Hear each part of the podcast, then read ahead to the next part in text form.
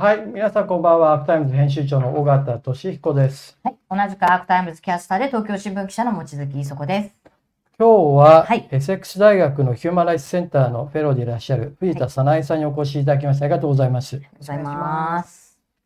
まあ、藤田さんとは、えっ、と、実は私が菅さんの官房長官時代に、まあ、非常にその、まあ、ボーイズクラブ的な、まあ、北からの締め出し的な、まあ、批判や、ね。そうですね。はいはいそれから、まあ、官邸サイドからの様々な圧力っていうのを受ける中で、えっ、と、その当時のやりとりをそもそも見ていただいてたんでしたっけ、そうですね。で、まあ、日本の中での報道の自由というのがきちんと担保されてないということで、えっと、まあ、デビッド・ケイさんってこちらに来た時もかなり注目されてたんですけれど、あの、今年の夏に国連作業部会の委員デビッド・の方たち。ケイさんが来た時の話ですね。そうですね。はいそのデビッド・国ケイ連の特別報告者特別報で告者。すよね。はい。その彼に、まあ、あの、イギリスにいる間から、こういった状況が日本で起きているということを、あの、いろいろ、あの、説明していただいて、まあ、特別報告者っていうのは、もう全国、全世界に行けるわけじゃなくて、えっと、いくつか選ぶんですよね。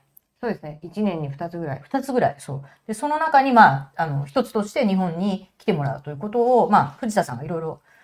ね、説得と、あの、伝えたことで来て、日本に来るということをやってくれて、あれ、一週間、10日間ぐらいの間8に、ですね8日間の間に、えっと、かなりの数の方たちと会ってますそうでよね。すね。ジャーナリストや、あの、官僚とか、えーうんあと、どういう人たち、弁護士だ、弁護、弁護団体とか、そうですね。あと教科書問題教科書問題。やってる方とか。ああ。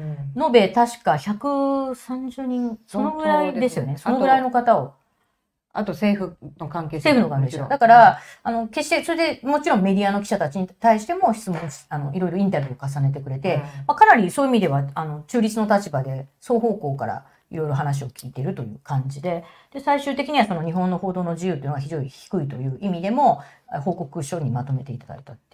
いう。あれですか、ある意味ではデビッド・ケイさんが日本に来る来るように、うんそこの、そのあたりを調整されたってことなんですか？もう相当足を運んで説得して、あ、そうなんですか。そういうことは、まあ、あの、なんか日本、日本以外に行きたい国いっぱいあったわけですよ。うんうん。いろんな国が来てほしいって言ってたんで、うんでそれでなんで日本にあの来てもらわなきゃいけないかっていうことをかなりアシスタントにね、結構説得して、あーああ。まあははじめはデビッド・キーさん自体のとは直接つながりはそもそもそんなになかった？あのね、一番最初にこういう国連のことをあの日本のあの情報を提供しだしたのは特定秘密保護だったんですよ。あで2013年日本のことをびっくりしてうんそれで国連の手続きを通してあ。、うんあのそのデイビッド・ゲイさんの前任者ですねうん。に情報提供したらあこれはとんでもないということでうん書簡が出て日本政府が、まあ、えらい怒ったというあそれがきっかけで日本のことをやりだしたんですけどね。あ。ああ、東京の時からか。うんそうですね。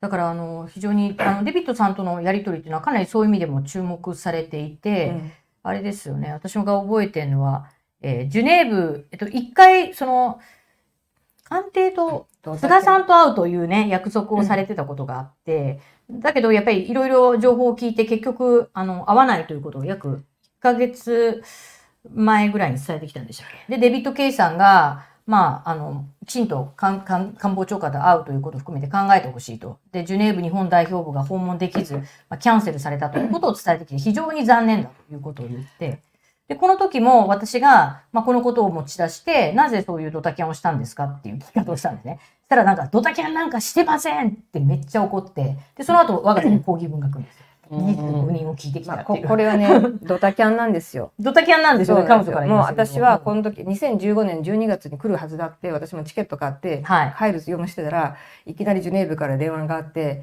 あのキャンセルされた。うんで1年後にとかうん1年以降に、うん後以降に来なさいって言われた日本政府が。うんだからそんなの全然もう真剣じゃないでしょ？うんでその理由がなんかね予算編成云々とか言って、うん予算編成なんてそんなの分かってるわけだから、うんもう7月の時点でもう一応暫定的な日程決まってるのにそんなね、言い訳にしか過ぎないわけですよそうなんですね。いや、会わない方がいいと判断した。で、高市さんとも面会したいという要望を伝えてたんですよね。なのに、まあ、あの、デビッドさんがね、こういう形でキャンセルされて非常に残念だということを、まあ、伝えたっていうね、うんありましたね。私が覚えてるのは、デビッド・ケイさんが来た時に、やっぱり日本への、への報道の圧力っていうのは、すごい分かりづらいって言ってた。あの、海東南アジアとか見てると、まあ、平気でえっ、と、逮捕されたり、拷問を受けたり、あと、カショギさんなんか殺されちゃったじゃないですか。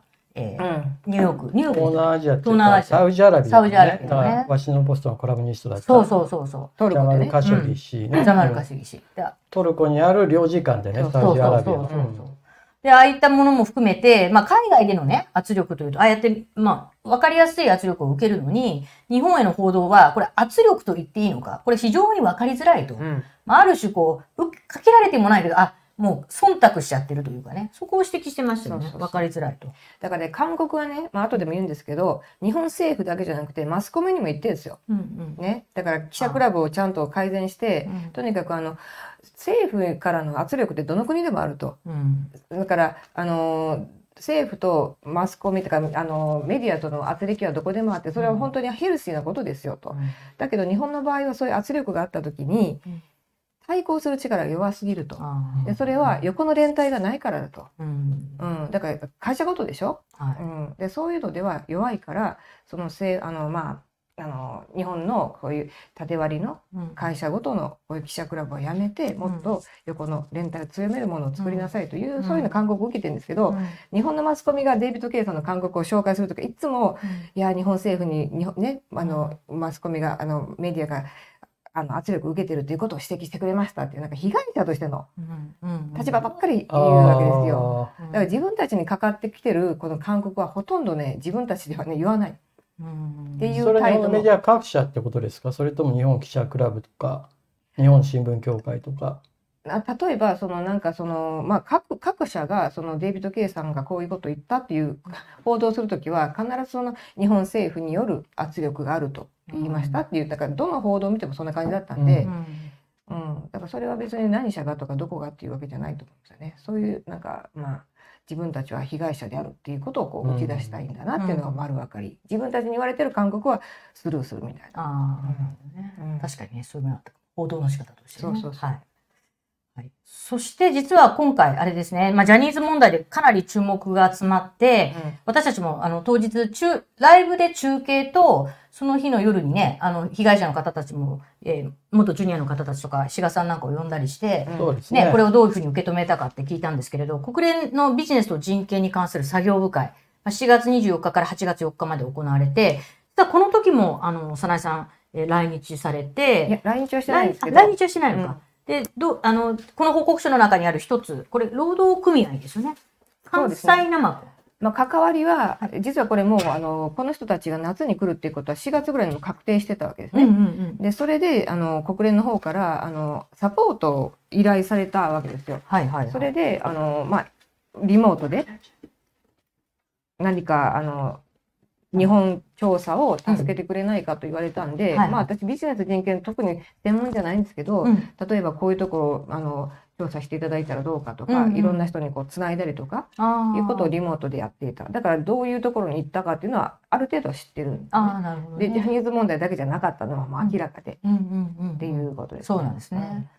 で、実はだから、まあ、報告書には様々記載されてたし、そうそうそうあの、お二人の、あの、調査員の方も、まああまりにもジャニーズばっかりに質問が集中してるので、うん他のことについてももっと聞いてほしいとそうそういう問いかけをしてたけど、それでも、あんまり他の質問が全然出なかった。全然出なかった。ね。いや私一問しましたよ。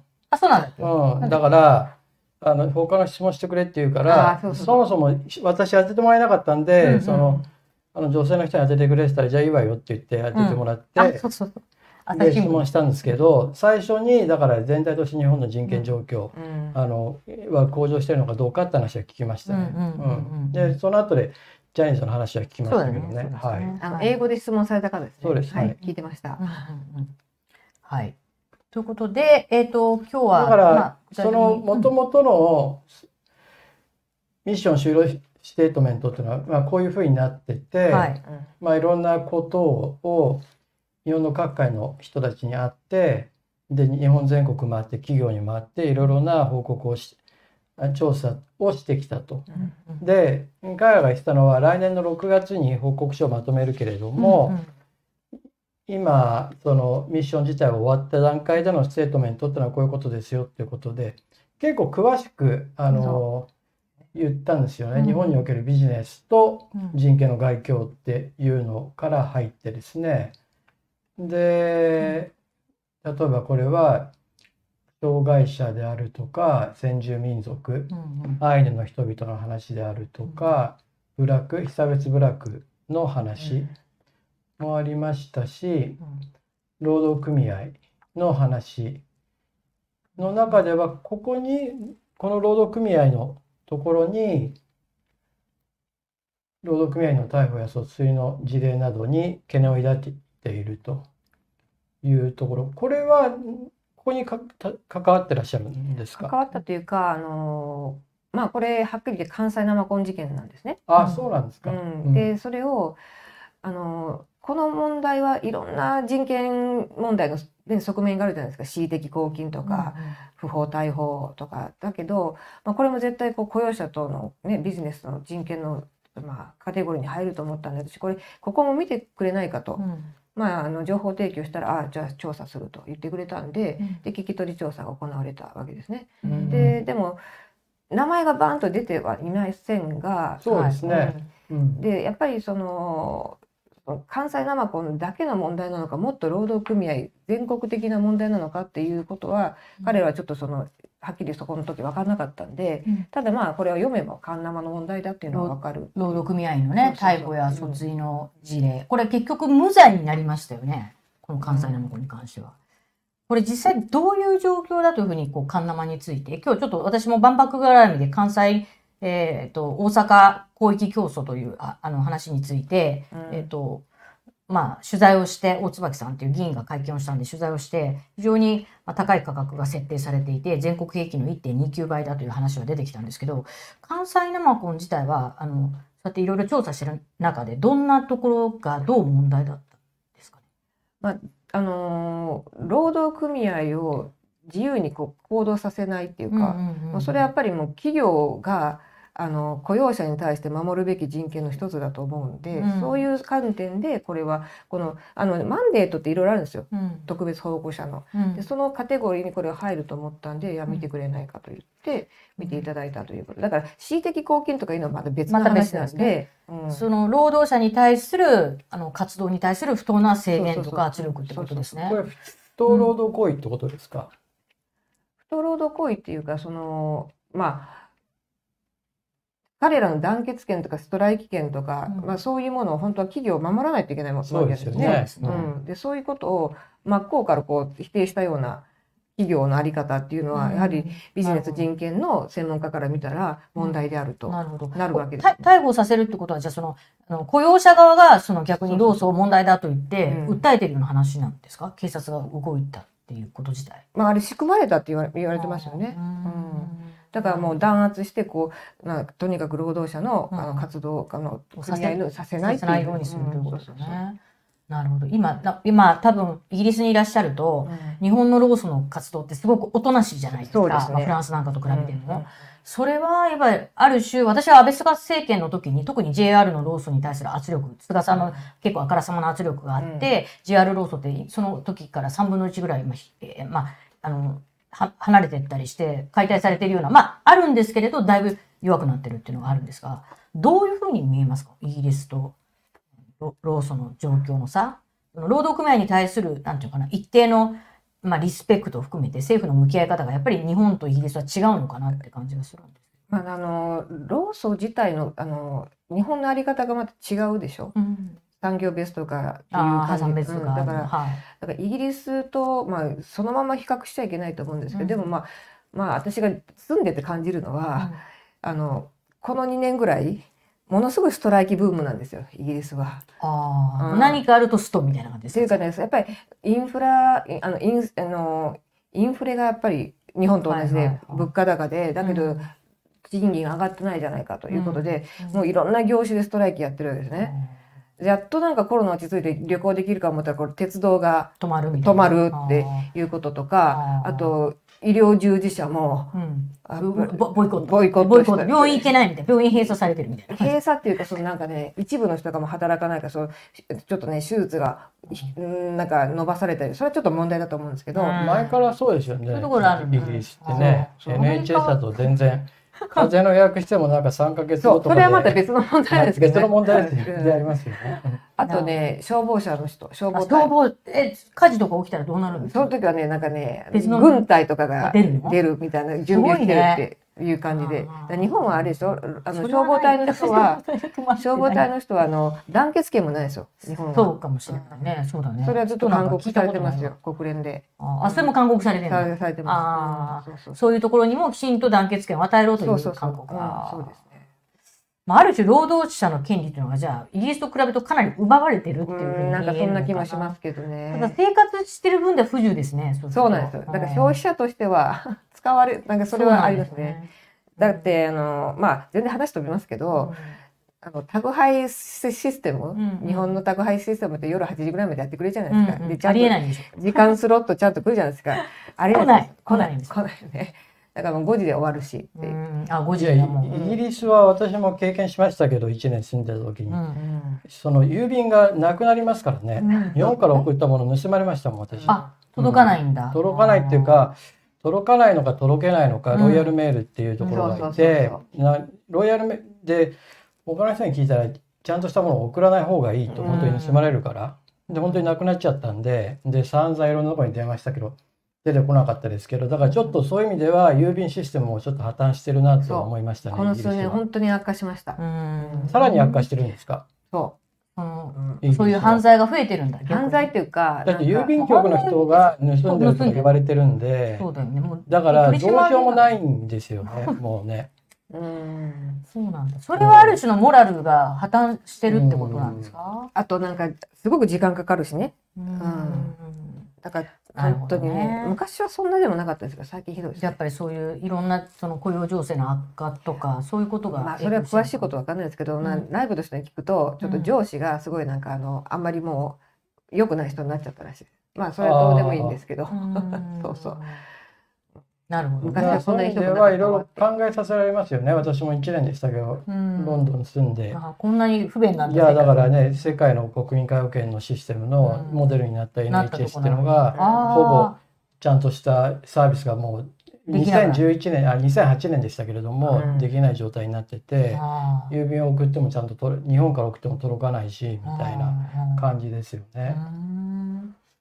なるほまあ、ど、でも一方ではい。さっきおっしゃってた労働組合ブームっていうのは、私今アメリカで取材してた期間も長いんですけど今アメリカでもそうですよね。労働組合でこの前 UAW がうんうん。 United Auto Workers ですかね、うんうんがずっとストライキしてものすごいあの賃上げを勝ち取ったりもしてて、うんうんイギリスでもそういう意味ではうん。ストバヤリ。そう。ね、ストバヤリっていうか、まあ、そうですね、ストが多いですね。うん。先生たちもやってるし、そう。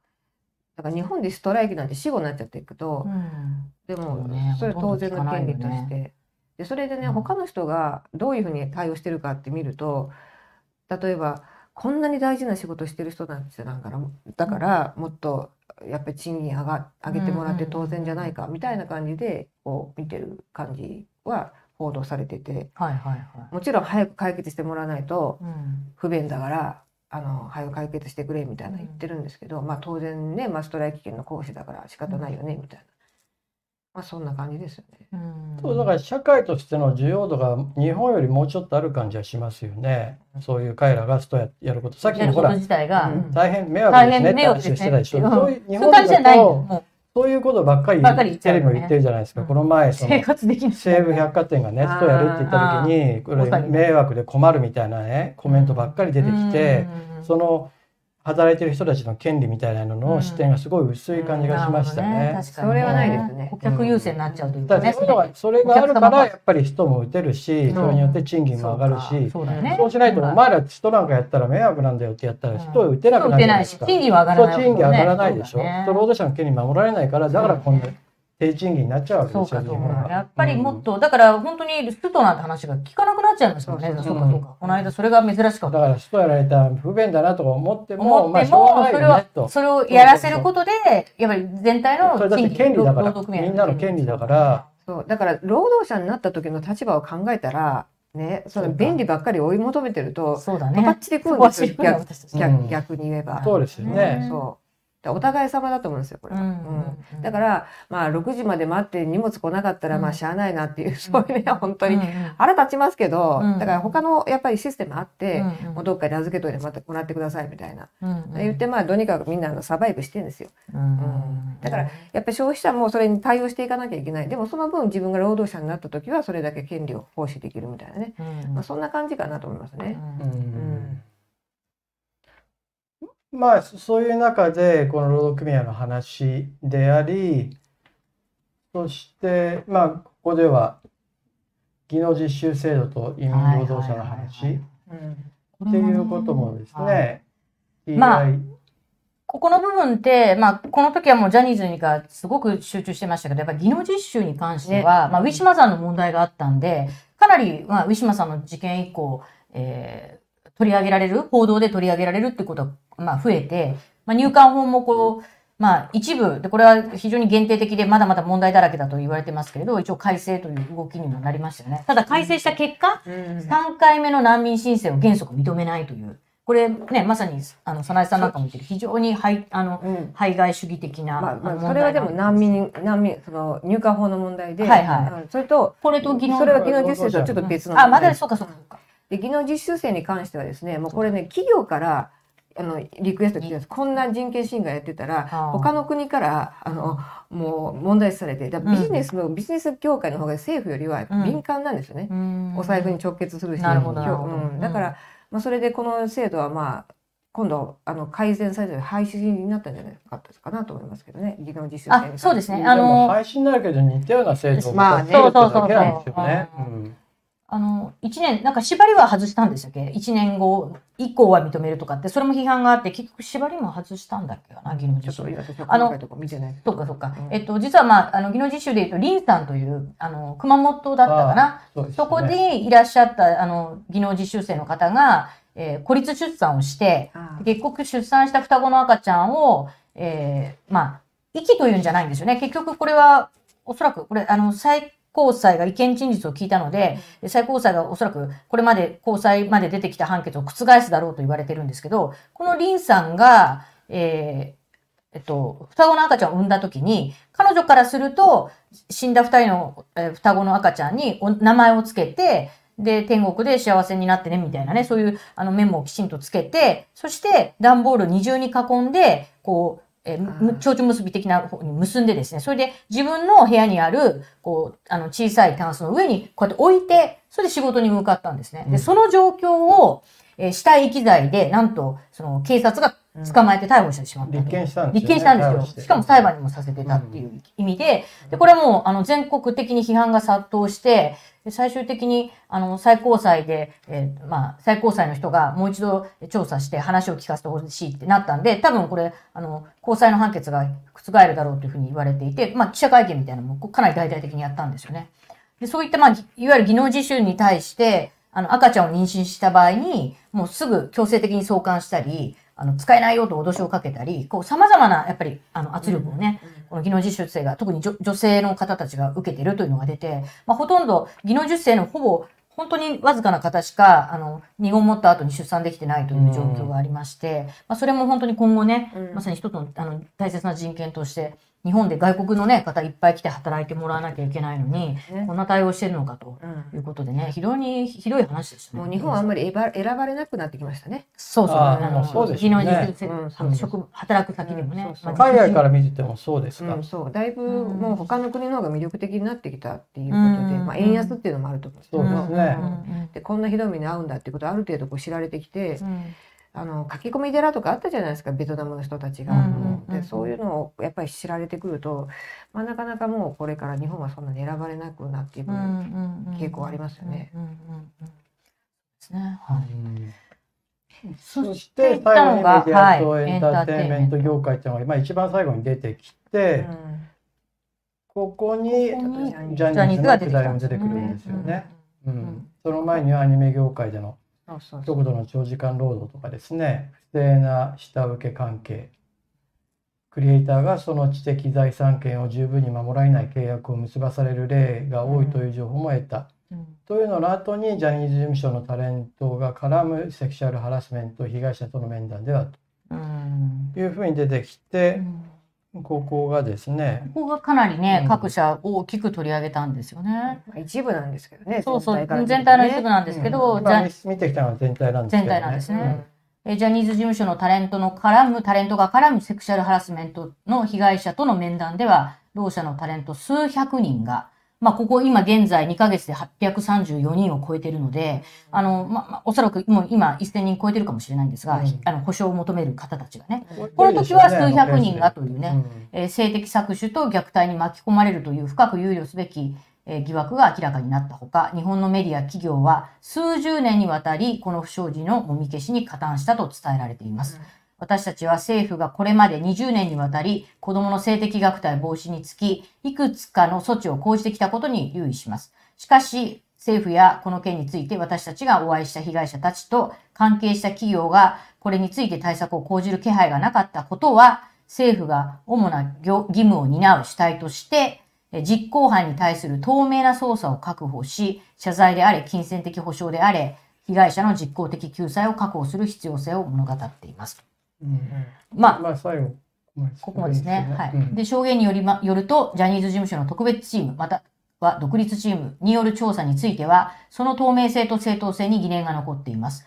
ジャニーズ事務所のメンタルケア相談室による精神衛生相談を希望する被害者への対応は不十分だとする報告もあります。UNGPS のコンプライアンスを図るためには、あらゆるメディア、エンターテインメント企業がえー救済へのアクセスに便宜を図り、正当かつ透明な苦情処理メカニズムを確保するとともに、調査について明快かつ予測可能な時間軸を設けなければなりません。私たちはこの業界の企業をはじめとして、日本の全企業に対し、積極的に HRDD を実施し、虐待に対処するよう強く促しますと。うん、ヒューマン・ライツ・デュー・デリジェンスですよね。そうか HRDD。そうか。うんだから人権デューデリジェンスっていうのは、ここからですね、ようやくなんかね、あの、日本の企業とねか、私たちメディアが知ることになるみたいな感じですね。うんまあ、きっかけになったんですね。うん、そうなんですね。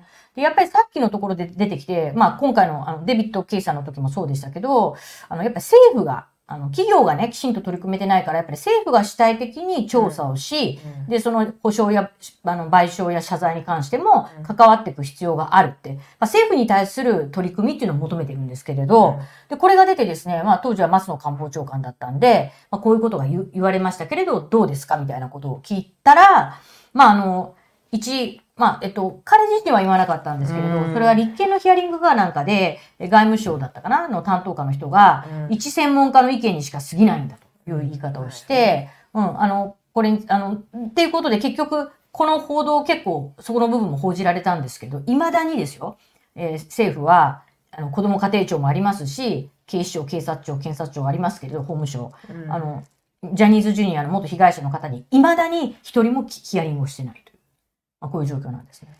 まあ、びっくりするぐらい。だから、関わりたくもないのかなっていう感じがありますよね。今の日本政府の対応はね。まあだからここでも明らかになったのは日本政府は国連って使いたい時は国連のおそうそう。墨付きとして使うんだけど言うことを聞きたくない時は日本は第三の教室国なんですかねうん国連のね今はいはいはい。ねだからその立場を利用して非常にこう高圧的な姿勢。うん。あの私たちには関係ない的な姿勢を見せる。ですね。ねその2つの二面性を持ってるんですけどうん。その悪い方が出てましたよね。うん。今回のこのまあ、今回だけじゃないですよ。あの、私10年ぐらい日本のことをこう関わってて、うん。特定秘密保護法から、あで毎回同じようにこう本当スタンプをしたような反論するんですけど、うん。ちょっとそのことについてあのどれだけずれてるかっていうことをちょっと説明させていただきたいんですが、はい。このこのととあのまあそうですねそこから話をすると、まあ、大体この人たちどんな人かっていうことを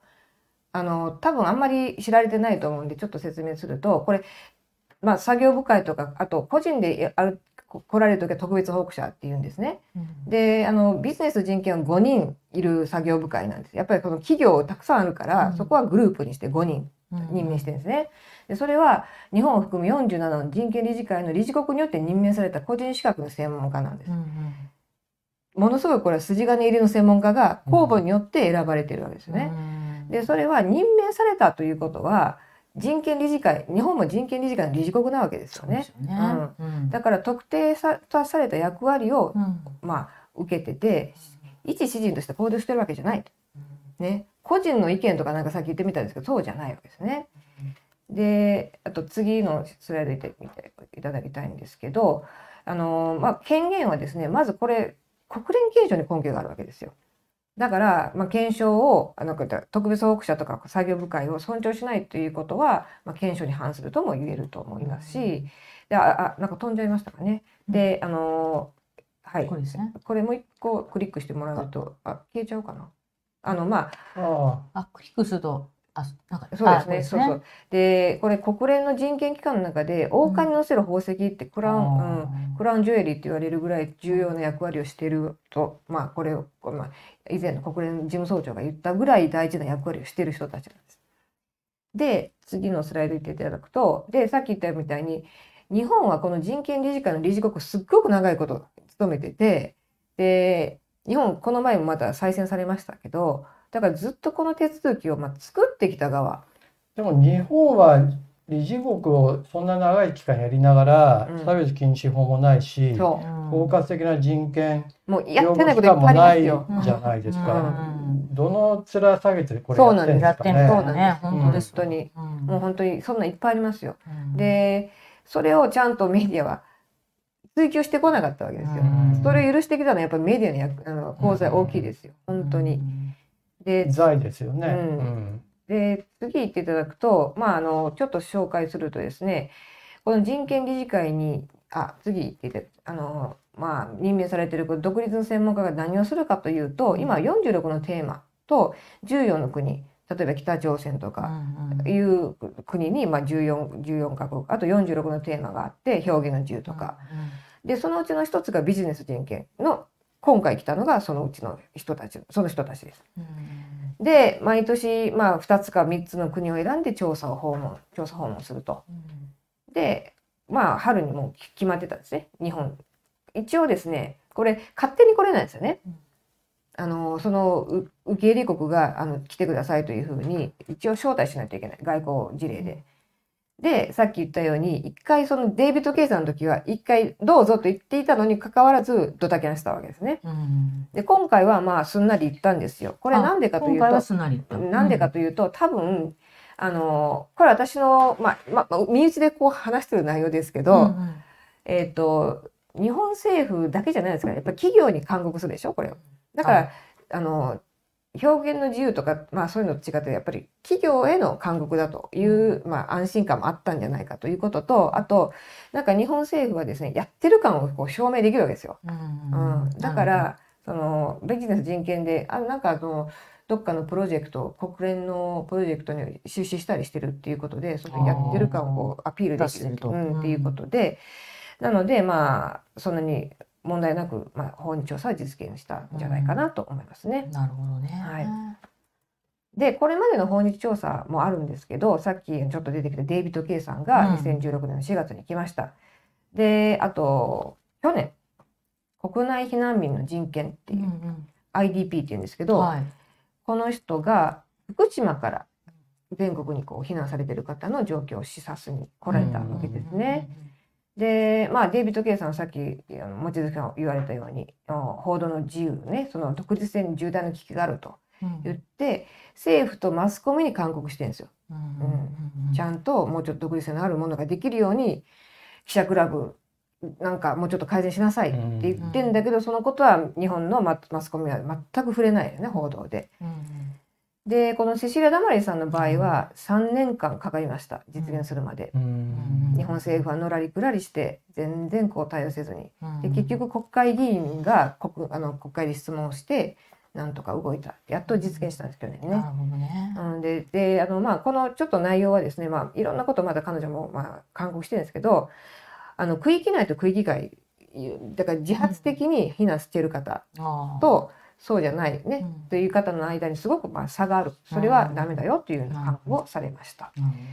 で次見ていただくとこのまあそういう訪日調査だけじゃなくてこの特別保護者とかあの作業部会の人は何をするかというとあの個人の救済もするんですね。で私望月さんのことをこれで、まあ、情報提供しましたよね。あうん。の圧力手紙について。うんうん、そしたらこれはちょっと日本政府に物申すっていうことをデイビッド・ケイさんやってくださった。はいはいはい。あ通報は藤田さんがしたんですか？そうですそうそうそうしてくれたんですよ。うん。質問ボーどの部分を通報したんですか？いやあの圧力手紙も全部英訳してこんなのがあの官邸からあの時は東京新聞と官邸記者クラブに送られたんだと思うんですけど。ねえっ、と、いわゆる圧力文書と言われている、うん。まあ、官邸が私の質問に対して事実誤認があるとか、問題意識を共有してくれとか、まあ、後で知ったんですけど、なんかトータルね、11通ぐらい来てたんですよ。うん。で全部見せると、望月が勝手にすごい切れるから、あの、一部だけ見せようって言って、実はすごい来てたんですね、それまで。だから、うん細かいことに、先ほどドタキャンなんかしてませんって切れた時も、うんそうやって事実誤認を聞いてきたみたいな、そういうタッチで、まあ、とにかく、あの、そういうものを出すことでなんとかちょっと異。常ですよね。異常な反応でしたよね、うん菅さんの時は。うんで、じゃあ、あの、か会見の場でね、記者がほら、事実誤認を聞くこともあるわけじゃないですか。そそりゃね、あ、事実認識違いましたみたいなね。うん本当に確定した事実しか聞けないとすると、何も聞けなくなるじゃないですか。全くねでそういうことも、うん、あの、度重なる注意にもかかわらず全く対応を変えていないとかね。まあ、あの、記者クラブにも張り出しはしてるんですけど、うん同様に、えー会社にもかなり来てたってことが後で、編集局長はら記者クラブが跳ねのけなかったのが問題でもあるんですよね。あーんそういうことをそ許すね記者クラブがあの抗議すればいいだけなんですよね、これ。当時、あの、長谷川さんという、えー経産省の局長までやった広報官が来てたんですけれど、うんまあよく来ましたね、長谷川さん名でね。それからほら、質問してる最中に、質問簡潔にとか、まさに質問妨害をうん上村さんっていう報道室長が、ましたね。あれもやらされてるようなね、私ちょっとやらされてるんでしょうね。やらされてるんですようん水面下で抗議しても、いや、これ自分の判断でやってるわけでございませんみたいな感じで。って言ってでるこれなんで私だけやるんですかって。明らかに私はあなた、あの、向こう官邸から抗議が来て、確かに質問は長かったんで、まあ以降すごくこうスマホでね、こう短くしてね、聞いてても、でもあなたやめないですよね、と。これ自分の判断でないんでって言って、ほぼ私と同い年ぐらいなんですけどね。まあちょっとかわいそうですよね、だからね。うん自分でちゃんとか語ってるわけですね。語って語ってるんですよ自分の判断じゃないと。その後沖縄のなんか幹部にあの出世されてまた戻ってきてるかな。うんあまあ、この時もあの別にデイビッド・ケイさんは望月さんが有名人だとかね、うん。そんなことはもちろん知らなくて、ね。その手紙自体がこれ明らかに政府かうらん上、あの報道の自由の圧力だってこれはもの、うん。あのまああのほっとけないなっていうことで取り上げてくれたんですよ。うん。わかりやすいですもんね、政府があんな文章を出すっていうのがね。公式にね。ね。公式にやもんね。うん。で、それでこういうのが来た時にあの、まあ、特別報告者がやれることはあ書簡を送ったわけですよ政府にね。うん。でもうちょっと情報提供してくださいとかいう感じで。でやり取りをしてですごく包括性すっごくいい文書でしたね。あのデイビッド・ケイさんが出してくれたのは報道の自由とはこうあるべきであって政府はこうするべきであるみたいなことが結構、うんあのあのちゃんとまとまってうん。いい教材みたいな感じだったけど、だからあれは別に望月さんが有名だからとかじゃなくて全ての報道の自由に関してああいう情報が共有されてしかるべきなんですけど、うん。まあ、あの日本が入ってるあの自由権規約の19条にうん。表現の自由とかね報道の自由に関するものがあってはい。その基準に従ってこの日本の状況を見てこの官邸からの手紙を見た時にこういう問題があるというそういうことで判断して書いてくれたわけですなるほどね。うん、勝手に言ってるわけじゃない、そうそううん、思いつきじゃないとということで。で、えーあ次ですけど、はい。あのまたねさっき出たように6月にあのこのビジネス人権に関しては、まあ、大体春にこうし、まあ、頑張って彼らは書き上げあえて、おうん。あえまあ、上げて、まあ、6月の人権理事会に、まあ、報告される。ということでそこであの本会議でやり取りがあります少し。うん。ううん。ん、あの発表してそしてその対象になった国があのリプライする権限があるんですね。うんうん。だから今年もそのセシリア・ダマリさんという方があの日本に去年来た時のうん。報告書が発表された時に、日本政府は物申す権限があったんですよ。まあ本当にあの情けないことでしたけど、もう散々抗議文書いてたんで、それそれをここでまあ繰り返すつもりはありませんけどみたいなすごいなんかねあの横柄な態度で やってらっしゃいましたが。でまあ、とにかくそのさっきご紹介いただいたように内容はですね非常に広いので、まあ、このあの暫定あの韓国みたいなのをもっと膨らましたやつが、もっと膨らましたうんっていうことができると思いますなどのぐらいに膨れ上がるんですか？多分ね26ページぐらいになるんですよ。今今回出たのが10ページ弱でしょ？それが26ページぐらいそうそうになるんですね26ページぐらいになるということで、これ最終勧告は人権理事会に報告されてはい。で議論されてうんなんか採択されたりするんですか、そそれれともはもう最近してないですね。報告書なんですか？報告書というか、その勧告ということで。で、あの、フォローアップがもしかしたらあるかもしれない。デイビッド・ケイさんの場合は3年後にフォローアップ報告書を作成するから、その3年間の実施状況を教えてくれっていう情報を。あああ、フォローアでそップねそうそうでそれで何も進展がないとしか言いようがなかったんで、ううんん。そうそうそういうことがあってそれで望月さんのことをその時に提情報提供したんですね。なるほど。そういうきっかそういうまあそういうタイミングだったわけです。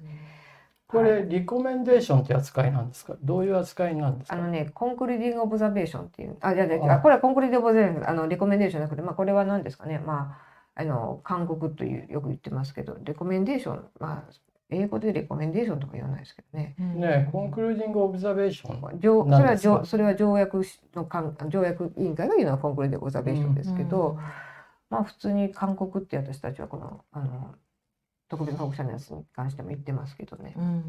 うん。だから出たものをその、うん、出たものをその言われた国や企業は守るべきなのか何なのかっていう意味で、うん。そうその文章の名前が何なのかなと思ったんで。すああよね。はい。最終勧告ってまあよく最終勧告うん。英語は何だったか覚え忘れたんですけど、うんでこのあじゃあ次行っていただいていいんですか、うん。でそういうまあ条約委員会にして、まあ、日本はいろんな条約人権条約が入ってますよね、うん。でそれもあの定期的に審査があって、うん。勧告が出るわけですよね。でそれプラスこの特別報告者からの勧告もこう訪日調査があったりとかすると、まああの出てるんですけどでそれはなんかねよくネットであ国連が内戦干渉してるとかいう書く人いるんですけど、そうじゃなくて、あの第二次大戦後人権は国際化したということです。うんうん。それまでは一国の人権問題はなんか国内問題だから、まあ、外から言わないよと。でその結果何が起きたかというとナチスのホロコーストが起きちゃったわけですよ。うんうんうん。でそれをやっりぱりねあのまあ繰り返しちゃいけないという反省のもとにもうその戦後ですね一国の人権問題も国際関心事だというふうに決めたわけです。なので日本の問題も国際関心事ね。日本の人権問題もイギリスの人権問題も全部国際関心事だよと、だから国連の人権専門家はこうやって勧告することがある。っていうことで全然これは内政干渉でも何でもないわけです。うん。そうですね。で、だから海外だと、この人権の、人権勧告っていうのはものすごくその先進国は、これが出された時に、まずきっちり重く政府が受け止めて、どう変えていけるかってことに向き合うんですよね。あ、これがそう、そうこの次ですね。はいはい。あのいっぱい例あるんですけど、うんうん。ままあ2つだけちょっと今ご紹介しますと、はいはい。例えばカナダはねうん。あの同じようにこのあの特別報告者この時は女性のたあの暴女性に対する暴力に関する特別報告者という方が、はい。まああのた多分これ調査訪問してそれで、あのまあ、韓国の中に先住民の女性に対して差別的な法律があるからそれ改善しなさいよと言ったところ、翌年にちゃんとこれは法改正してるうんカナダ政府はね。なるほどね。でうウズベキスタンですら。んはい。ね。ウズベキスタン。ウズベキスタン、とってもあうん。の人権問題にはあまりね、うん。あの問題のあると言われているうん。ウズベキスタンですら、まあ、司法の独立に関する特別報告者っていう方が、まあ、調査して、うんでねもう司法制度の独立性を高めなさいよとうん勧告したら翌年にはその法改正がされていると。ううんんでもいっぱいあるんですよこんな事例、ううんん他の国がこうやってるああやってるっていうのは。なるほどね。うんだからあのみんなやっぱりこれは重要な尊重すべきものだということは認識してて、ちゃんとこれはリアクションしてるわけですよね。なんでそんなに受受け止めが違うんですかねこう、例えばこういうの見見てしまうとね。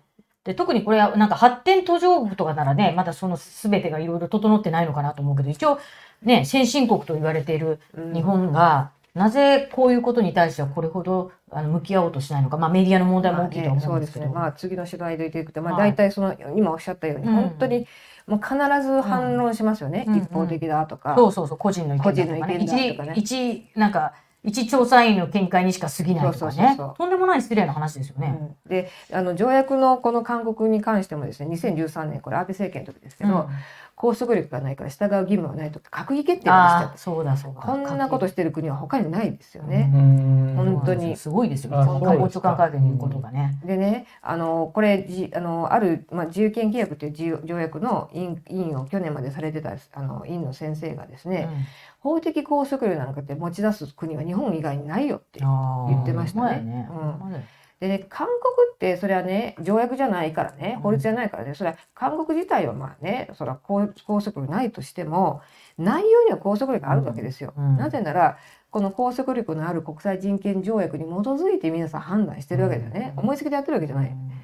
なのでこのことをねあのもうちょっとちゃんと理解してもらわないといけなくてでそれで私が最近まあちょっとあの皆さんに伝えてるこのまあねちょっと例を考えたんですね。例えば私があの誰かね万引き癖のある友達にとも手紙に書いたとしますよね。万引きはね犯罪だからやっちゃいけないよという手紙を送ったら、うんその人が「いや手紙あんたの手紙なんてうん拘束力も何もないから権限もないからね」って言って無視するとしますよね。うんうん。で無視しては万引き続けるとしたらおかしな話じゃないですか。で内容はね刑法という法律に従って書いてることだから、だからやっぱり従うべき内容なわけですよ。うん。でそれをなんかあのその紙切れ自体は何もいあの、ね、権限ないからといって中身も無視してるのが日本のやってることだよ。でずれてるわけでしょ？絶対に。でそれをずっと放置してきてやらしてきてるのはやっぱりね一つはマスコミの報道ですよ。そうですね。で大体ね私もう10年間こういうこと関わってきて、やっと韓国取ってきたと、うん。ね、書簡が出た、ね。ね、望月さんのことに関してこうやって書簡出たとなった時に、まあ大体反論するわけですよ。日本政府は。うん。法的拘束力ないとか一方的だとか。っていうことを反論してますっていうね、これだから報道は大体こうですね。あーこう言ったみたいなことで終わっちゃってるからね。国連はこういうあ国連からこういうことが言われました。政府はそれに対して政府はこう反論。論しています。丸で終わってるわけですようんうん。そうですねね。、で反論の中に拘束力がないと言ってうん反論していますとかで、うんなんかわざわざ書いたりとかするんですよね。でそういうふうにほなんかそ,、ま、そういうことで終わったら視聴者はあなんか国連がなんか変なこと言ってるのかなみたいになっちゃってですね、まあちょっとこれはいかがなものかだからこの反論はいかがなものかと正当かどうかっていうところまでやっぱり踏み込んうん。で、ちゃんと批判的に報道してもらわないと政府やり放題ですよこんうな。でずれてんだから本当にうん明らかに。はい。っていうことをちょっとまうんあ申し上げたかったわけですね。でまあこうやってねもうずっとこのやりたい放題やってもう本当にあの二枚舌ってさっきおっしゃったんですけど利用できるとか利用してうん。耳の痛いこと言われたりなんか無視するとうん。いうこと。ちょっと前まではね国連中心主義なんて結構90年代とかね、うん。言われて、まあ、PKO の話やなんかの背景がありましたけれども今でもでも常任理事国になりたいわけですよね日本はそうだよね。でも一方で国連の言うことはこうやって。こうやって無視してね、で一方でみんなでなんか SDGs とか言ってるわけじゃないですか。な何やってるのかまあはっきり言ってよくわからないっていうか、SDGs 私はいいとは思いますけども、SDGs ってかか海外で言ってるのは私は日本だけだと思うし。う。ん。そでも SDGs はみんなでバッチつけてなんかやってるのに一方でこういう国連の人が来て言ってることはこうやって無視し続ける、うんだからこの二枚軸自己矛盾ですよね完全にね。恥ずかしいですよね本当。でなんかそういう態度を続けてくると、うん。あのまあ、日本自体にもやっぱりあのしっぺ返しくると思うんですよ。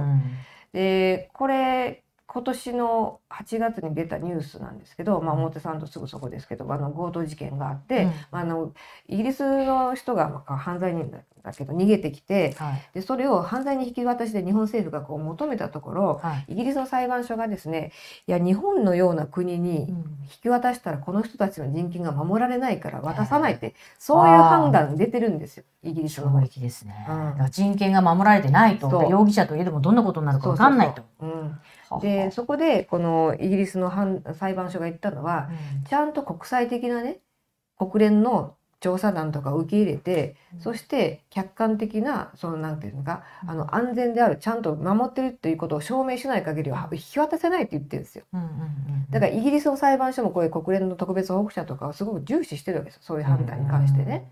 でそれをこうやってもうあの個人の意見だとかうん。ね聞き従う義務はないとか言ってまあドタキャンまでしてるわけですから。うん。でそういう態度を続けてるとやはり国際的にはやっぱり信頼を落とすし、まあ、これ一つの例だと思うんですけどね、なるほどうねん、だから本当にねずれてるんですよ。ううん。んこうなっちゃうってことなんだ結そう構そうそう。一つですよたったのね。うん。まあいいろいろあると思いますけどね。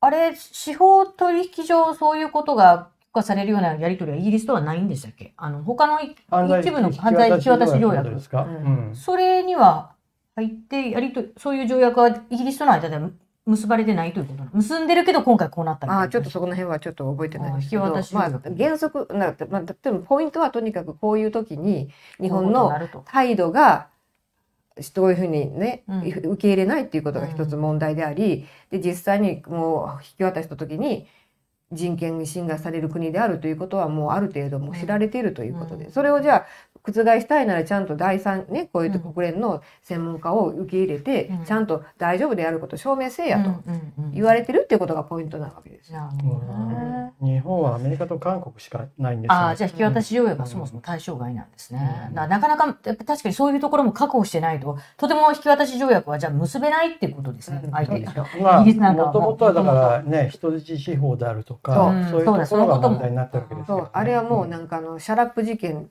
あまあ もういいちょっと話がどんどんいくんですけど、まあ、だから中世のやり方だって言われたわけですよね、日本のやってるその、うん。うん。取り調べっていうのえが。捕まえて自白返そう調で。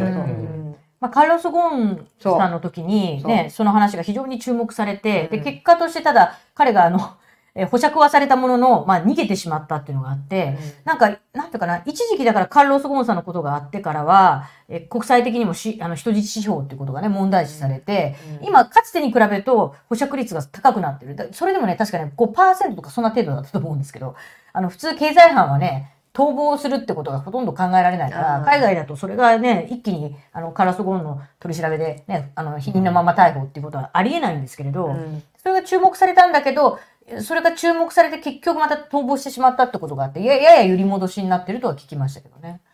でもやっぱりおかしな、あの、人質司法っていうのも非常におかしな取引ですよね、やり方として。異常ですよ異常ですよね、うんあんなことをやってるのね。うん使いまいたままね、うん判決もないのに結局交留し続けるわけでしょ？そうそうそうそう。だから裁判やったように懲役刑をそうそういきなり課課してるっててことですからね。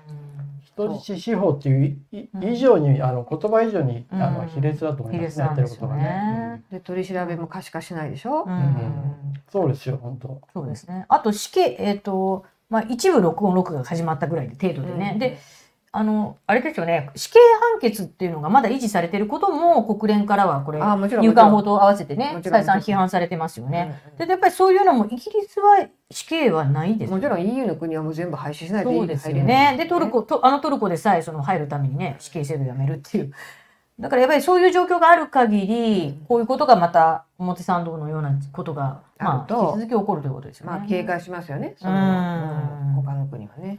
まあ世界からこういうふうに見られてるってことをみんな意識した方がいいですよそうそうですね。まさに。そういうことです。ううん。んやっぱりこういうことを日本政府が言ってるのに対して、うん。さっきも言いましたけどじゃあ、うん。SDGs のバッジつけてる人たちはどう思うのうんうんか、うんね、はい。そんなに国連の言うことが大事だと思うんだったらこういう日本政府の二枚舌は許してはいけないし、うん。そこそこが最大の SDGs の出発点になると私は思いますけどね。うん本当にそうだと思います。うん。うんでなんでこうさっきね磯子さんの質問でなんでこんな反論するんだろうかと、うんうんうんうん。っていうことをまあ毎回いろんなところでも質問を受けるんですけど、うんうんまあ、一つは私今日ちょっとスライド持ってこなかったですけど、うん。あのクリティカルフレンドという概念をはい。私よくその本でもなんかいろんなところで紹うん介してるんですけど、はいはいはいあの英語でクリティカルフレンドという概念があってその大事な友達が危険なことをして傷つきそうな時は忠告するじゃないですか。うん。でそういう友達として国連のそういう専門家はうん。日本とかいろんな国に、まあ、忠告してきたって、うん。ある特別保護者が教えてくれて、うん。すごくこれねいい例えだなと思ってるんですね。はい。でそういうねクリティカルフレンドがうん。あのなんか勧告してくれた忠告してくれた時に、これ人間関係で考えてもいいと思うんですけど、まあ、いろんな対応仕方があるじゃないですか。うん。耳が痛いけど的を得てる時に、ねあの「ありがとう」って言える人と、ううんるさいわって言える人うん。何が違うかと、うん謙虚さとか成熟さとかがかわかわ、まあ、か違うんだと思うんですがやっぱりあの成熟してる人はねなんか大人な人はやっぱり耳痛いけど聞き聞き入れようとするじゃないですか。うんでもそれがないところはうんやっぱ反論すると。これ国に対しても言えると思うんですよね。だからまあイギリスだったらもう無視することあるけどさすがにこんなねここまでは言わないですよ。うんである外交官とイギリスの外交官と話してるとこう言ったんですね。政府は反あの批判されて当然なんだって、うん。当たり前。批判されたら改善したらいいんだって言ってたんですよね。うんそういう態度がうん。そういう思いが日本政府にもしあればクリティカルフレンドからのこういう勧告も、まあ、入れることができるんでしょうけど、それがないからこう逆逆上してね。うん。もう毎回のようにこう反論すると。うん。だから国連を軽んじるような国に国連の常任理事国になることをみんなが支持してくれると私は思えないですよね。じゃあ明らかじゃないですか。そのアメリカに言われたらもう言われたそばからうん。走り出していろんなことが動き出して、うん。法改正まですぐするのに、ん。LGBTQ のね。ね。理解増進法もも。国連であればあのいたけだかにあの反論して無視する。その韓国は法的拘束力拘束力がないから、うん従う義務はないみたいなね。まあここまで言うようになったのは安倍政権になってからだと思いますけれども、前はむにゃむにゃ言ってやらないっていう感じだったんだけど、あここまで今ははいたけだかに開き直りですよね完全に、でもこんなことやる国ないですよね。うん恥ずかしい。これが国際社会から見た時にどういうふうに見られるか。うん。で一方でねその SDGs とか守ってるのを見ると各国から他の国の人から見ると非常に滑稽な。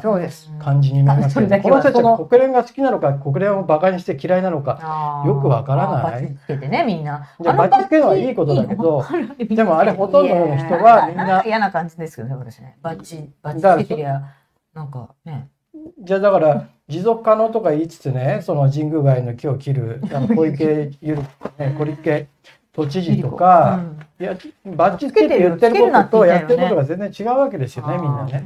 うん、だからちょっとそれは恥ずかしい感じがしますよね。本当に。で、やっぱりあの、安田夏樹さんとかが指摘するんですけど、やっぱり今でも裁判でね、誹謗中傷を受けると、これは不当な差別だってこう、訴えなきゃいけない。そうで。も海外だったら、そうそう。それが守られるような包括的差別あの差別禁止法のがあるから法律がもうあるじ立証しなくていい。しなくていいわけですよそうそういうものがないっていうことのね、う。うんおかしさ？うんないくておかしいのいっぱいあるんですよ日本で。もう毎回勧告受けてるもの。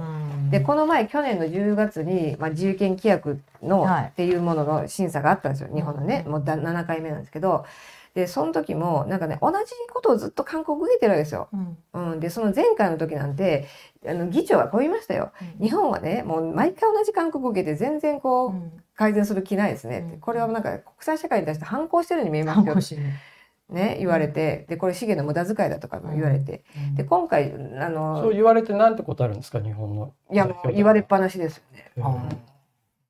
うん、でここの前の、まあ、去年もその日本の問題いろいろ聞いてきましたと。うん。で議長がこう言ったんですね。まあ、日本の場合このいろんなこの人権問題の、まあ、改善の一つの大きな鍵はやっぱり差別禁止法を作ることになって言われてましたよ。本当に。なんかやる気ないですけどね。うん。人権救済機関も。あの人権救済機関を作るのとやっぱり差別禁止法を作るとこの2つが必要なそうのかな。あとこ個人通報制度。個人通報制度ね。ね。はいはい。うんそれが整ってない？だからそれがあればいわゆるジャニーズのようなああいう被害者が出てきてもできるわけですよね。駆け込むことができるわけですよね。その三つです。この三つどもえこれずっと言われてるんだけど、うん。全然動かないですね。ううん。んっていうことをもっとメディアの人もねちゃんと情報提供して、うん。もうなんか日本政府のこういうなんか筋違いのね、うん。反論をそのまま流すだけではなくて、もうちょっと本質的なことを報道してもらわないと普通の人知りようもないし、うん。なんか政府広報みたいなメディアばっかりですもんね。そう。うん。本当に。いやだから結果として、まあ、あのジャニーズ問題一つとってもですよ。うん。これだけ多くの人たちが子供時代に被害を受けたという、まあ、少なくとも亡くなってる方もいますけど800人以上が被害者だというふうにね、あうん。の保証を求めている中で、うん。なんていうかな国も率先して動かないしでテレビはテレビでいやもう年内にこれは新しい会社もできたし救済はスマイルアップがやりますからみたいなことで、もうメディアの今のこのジャニーズ問題に対する報道しててもう当にマスメディアね。テレビなんかは全くやらなくなりましたよね。でそうなるとであのね、国その救済機関とか包括的差別禁止条約とか個人通報保護制度があるところっていうのは基本的に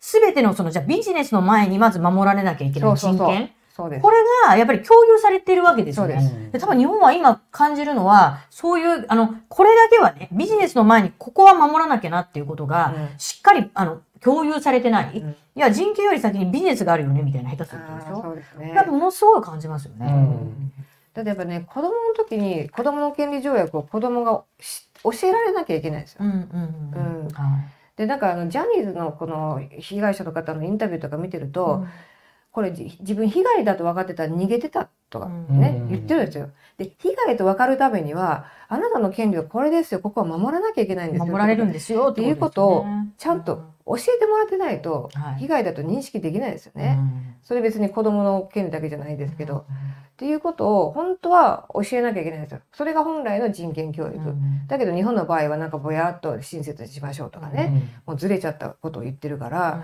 本当に本質が全然伝わってないっていうなんかすごいそのギャップを感じますよね。日本の人権意識って何なんですかいや何なんですかねね。なんかその基本が全然できてない。なんそかなんかちょっと時間経てばまあいいやみたいなうん。そのまあさっきのジャニーズので言えば、アメリカでもヨーロッパでもダメなものはダメっていうか、子ダメっていう供に対する暴力はダメだよ。以上終わりで。うんもうそれに関わった人はパージされる。うっんていう感じが普通じゃないですか。日本だとまあ時間経ったからもういいんじゃないみたいな。そうですよね。何なのかなと思うんですよね、あれ。あのやっぱりイギリスでもあれですか？その普通の学校教育の中で、うん。まず、ま、守られるべき人権教育みたいなそこなんかきちんとあるんですか？ベーシックな授業あそれももうそれはもうあるそれがないですよねそうないんですよ。道徳は入ったけどねそなんかお辞儀の順番なんか教えてて、それよりも前にねそお辞儀をだから挨拶おはようございますが挨拶しながら言うのかお辞儀をしてからおはようございますかとか どまあこの間も言ったけどどうでもいい話ですよこれが教科書になってますからね今ね。うん。やっぱりなんか教えるものがだからこの教育がまず、まずはまずダメなんです。でその先にまあメディアもありますし、そうんだからね子供にイギリスの子供に人権ってどなんだろうとか教育の権利答えるなんだろうとか言ったらもう5歳ぐらいの子もちゃんと答えるんですよ。5歳でも答えるの？うん、私これあの自分の講演会で動画見せてるんですけど、もううんみんな驚愕私もなんか泣けてきちゃって、うんそういうことをあとねまずね歴史を教えてそのやっぱりイギリスでもヨーロッパがこう、まあ、過去の過ちを教えて、でもみんな同じ人権があるんだよということを教える。そしてあなたの権利はこれだよということを教える。例えば子供にでもね自分が水を着てるところは水着がねうん。着てるところはうん他人に触られちゃいけないところなんだよっていう教え方をしたら変なことされたらこれはなんかし被害だってわかるじゃないですか。うん。っていうくらいに具体的に子供の時から教えるっていう。で子供の時から5歳の子って小学校の前ですけれどよね、うん。ですよね。えどうやってその5歳はそのあ、あのイギリスはねプレスクールって言ってあのうん。4歳からあの小学校と幼稚園のなんか合いの子みたいなのがあってだんだんに学校に入っていくんで。だからあの教えてもらう機会があるんですよね。5歳とかでまあ56歳から、うん、その時にそういう自分自身が守られる権利が伝えられる。だんだんにそういうふうに。そうなんですよ。でそういう人たちがそういう5歳6歳でそういうことを答えれる子たちがだんだん大人になっていくわけないですか。だから高校生でもね私この前あのイギリスにまだいる時にこう帰ってくる前にマクドナルドでバイトした初めてのバイトがマクドナルドだった女の子が、すごいセクハラが起きてるの分かって、うん。いやこんなんやってられるかと声を上げたわけですよ。うん。でこれ自分の被害を受けてるってすぐ分かるからね。ほんででそしたらあっちこっちで同じような被害が分かって、もうマクドナルドのセクハラ対策はどうなってるんだあってニュースになったわけ。どんどんニュースにうん。なる声声を上げた子声を上げえこ高校生高校生です高校生。あ大ニュースになってし社会現象になってる。そうそう、マクドナルドのうん、セクハラ問題。そう。自分がもうセクハラを受けてること分かるから。わかる。これはもううん。金金の侵害だと分かるから。うん。っていうことでやっぱりねちゃんと人権を教えないと自分守れないですよね。うん。もう本当にジャニーズ問題その典型だと思うんですよね。ねうん。今日本の小学校のうん。その、じゃまあアメリカだと小学校で例えば教えてたのはうちの子供たちが言ってたのうんは小学校で教えてたのはなんかまあ一番大きいのはリスペクトアザーズなんですよね。リスペクトアザーズうん、だから他人を尊重してくださいっていうのが一番大きいうんそのメッセージで日本だとねなんか元気明るく元気に育つ子とかなんかそういう標語じゃないですか、うん日本ってみんな。うん。相手を尊重しましょうとか、そういうメッセージってないんじゃないですか、うん。日本の標語の中で。そうですねどうですか、うん。だから優しくしましょうとかあるけど、人には優しい。そう。うんうんだから自分の権利も同じ権利をあの人が持ってるよっていう、そううん。お互いリスペクトするっていうのがあんまりそこないですよね。に距離感ができて、うん。でその守らなきゃいけない自分の距離とか範囲ができてそれが多分人権とつながってるんだと思うんですよね。うんいや日本の人権教育は本当問題で、まあ、人権教育と名のもとに道徳教育やってるじゃないですか。それは国連が言っている本来の人権教育とはずれてるんですよ随分。うんですよね。だって、うんあの目上の人に従いって言ってるだけでしょ。あー道徳ってそうあとあの。集団でどう行動するかっていうのがね。出してはいけない。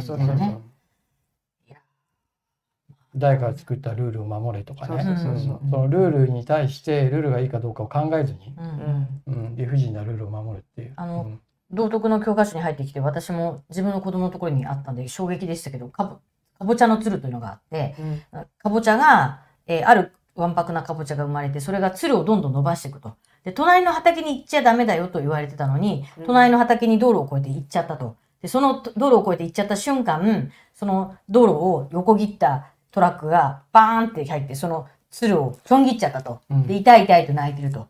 で、それを見せて、ここから何を学びますかって子供に聞くんですよ。そうすると、あ、やっぱり言われたことをしっかり守らなかったからこういう目に遭うって。でもさ、変でしょ？鶴ってね、やっぱり元気のいい、まあ子供たちの象徴のようなかぼちゃさんですよ。これがさ、どんどん伸び、伸びきって、その警告もなしにそれで。そうそうそう。跳ねられない跳ねられるっていうね、ここは結構残酷なんですよ。で、うんそれ私が知り合いの人から、とんでもない教科書なんですって言ってて、それ見るとなんか子供も、の伸び伸びとね、うん鶴を伸ばしていくことが、まあ、ある種子供じゃないですか。そんな規格外のことをね、うんルールなんてないじゃないですか。で、その想像力とか発展性の中で、一生懸命伸びてるかぼちゃがですよ、バーンってこう切られるわけですよ。ほんでそれがルールを守らなかったから。でそれを、やっぱり先生がまたこれをどう教えるかね。大体普通のこうマニュアル通りの教える先生やったら、うんやっぱりね、守らなきゃあかんよとかいう話になるけど、いや、そうじゃないよねと。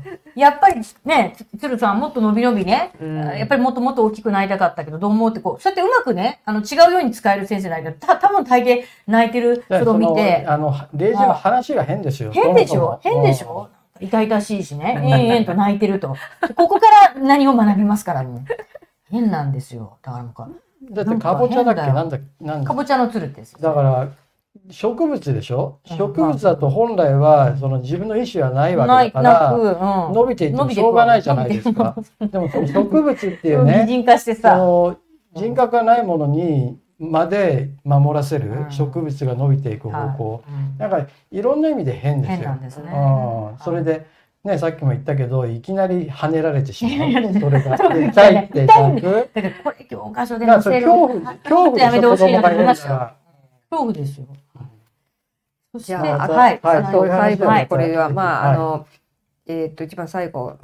はい。これそうそうそう。じゃあスライドではい、スライドで。は。い。これまた最後ろ出て第二部に行。く前に、はい。第2部に行く前に本。はい。本。を、これ何年に？去年のちょうど1年前。あ、1年前に出されて、今もうご釣り終わって、私もその推薦文を中野先生と一緒に書かせていただいてるんですけどもうなんです、よ。中野先生と望月さんが推薦してください。一、年でもうごずり行ってですねね。えななかなか素晴らしいですよ。そう、んこんなに人権の本があのあそうですね人権の方に関心が皆さん持ってくださると思わなかったですだから今言ったような本来あるべき人権教育ってこうだろうっていうこともちょっと触れてますし、あとはこのデイビッド・ケイさんとのこととかこととかねもう全部これ書いてますんで、はい。あのーまあ本当にあの強調したかったのは国際人権基準っていうものから日本を見たらどうだっていうことうん。を知ってもらおうと思ってこの本は書いたんですが、まあ、その前提として人権ってそもそも何？っていう一章を皆さんやっぱりすごくあのこれ読んでなんかあの、まあ、この前もね LGBT の方が私の講演会来られて、うん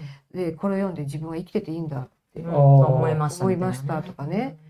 そうか。支えになってますとかそういう話も言ってくださって、うん。まあ、もちろんその国際基準から見た日本の問題っていうのもこれでよくわかると思うんですけど、うん。まあ、日本がどんなこと言われてきたかっていうのを今日話したような話もギュッと入ってますんで、そう私たちは実はだから守られてるつもりで実は守られてないし守られるための正しい理解をすることでそれを武器にできるっていうことですよね。本当に。あのやっぱりあの入管法なんかを見てても、うん外国人の人権だから関係ないということじゃないんですよね彼らがやっぱり守られてないってことは翻ってみると私たち自身も守られてないっていうのがねですそうです、うんそれはよくわかります、うん本当にね。だってあれバロメーターですからね。うん、うん結局ぜひねあの今アマゾンで買うことできますね。できます。はい、はいはい、そして、はい。あえっ、ありがとうごとざいます。まあ藤田さんが、えっと、Facebook 上でやり取りすればこれ買える。今、あの、活動資金の、あの、として使ってるのが、彼女が今、イギリスに住んで、まあ、ヨーロッパなんかも、あの、よく行くんで、写真ですよね。これは京都ですけどね。すごくいいんで、私も来るたびに、あの、買わせていただいたんですが、こうやって大型の、これ京都、これは、なんだっけ？これベニスです。あベニスかはい、ベニスほんで。これが富士山これね。富士山。これ桜はどこですか？これ京都で撮ったこれも京都で撮ったと。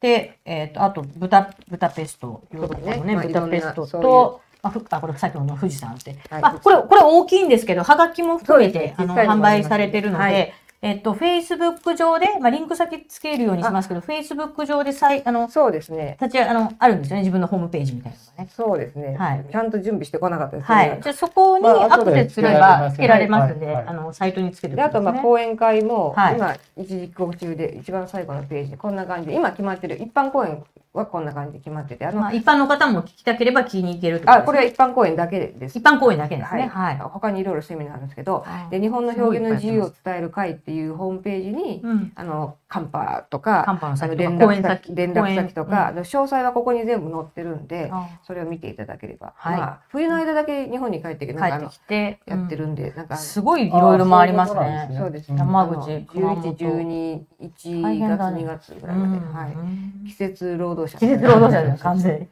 節出稼ぎ労働者をやってる場所。ぜひね、あのはい公演、これ一般の方にも公開されてるってことあ、ですね。一般の方のの講演だだけをここにあリストアップ学生とかじゃなくてね、大学とかではないとそうそうそう。はい他にはそういうの。はい。ぜひね。あ、そこで写真も売ってますんで。はい、はい写真持ってるということなので、ぜひ、あの、行ける方は、この地域でね、はいいらっしゃる方は見ていただきたいなと、はい来ていただきたいま。まだまだちょっと決まると思いますけど、一はい応今決まってるそんな感じで。はい。はい。あのここから第2部に移行して、はい、はい。実際その来年のですね、はい6月の最終報告はどうなるのかとかですうんうんうんね、裏話も含めてはい。少し突っ込んだ話をさせていただければなと思っています。まずはじゃああの、はいぜひあの。登録いただいてメンバーに入っていただいてそのメンバー限定の大臣もご覧いただければと思います。寄付や還付も役立ってますので年末で大変ですけれどもぜひそちらもお願いできればと思います。まずはじゃあ第一部ありがとうはい、ございました。ありがとうございましはいた。アークタイムズポッドキャストお聞きいただきありがとうございます他にも様々なエピソードがありますのでぜひお聞きください動画は YouTube 上のアークタイムズチャンネルでご覧になれますこちらもぜひご活用ください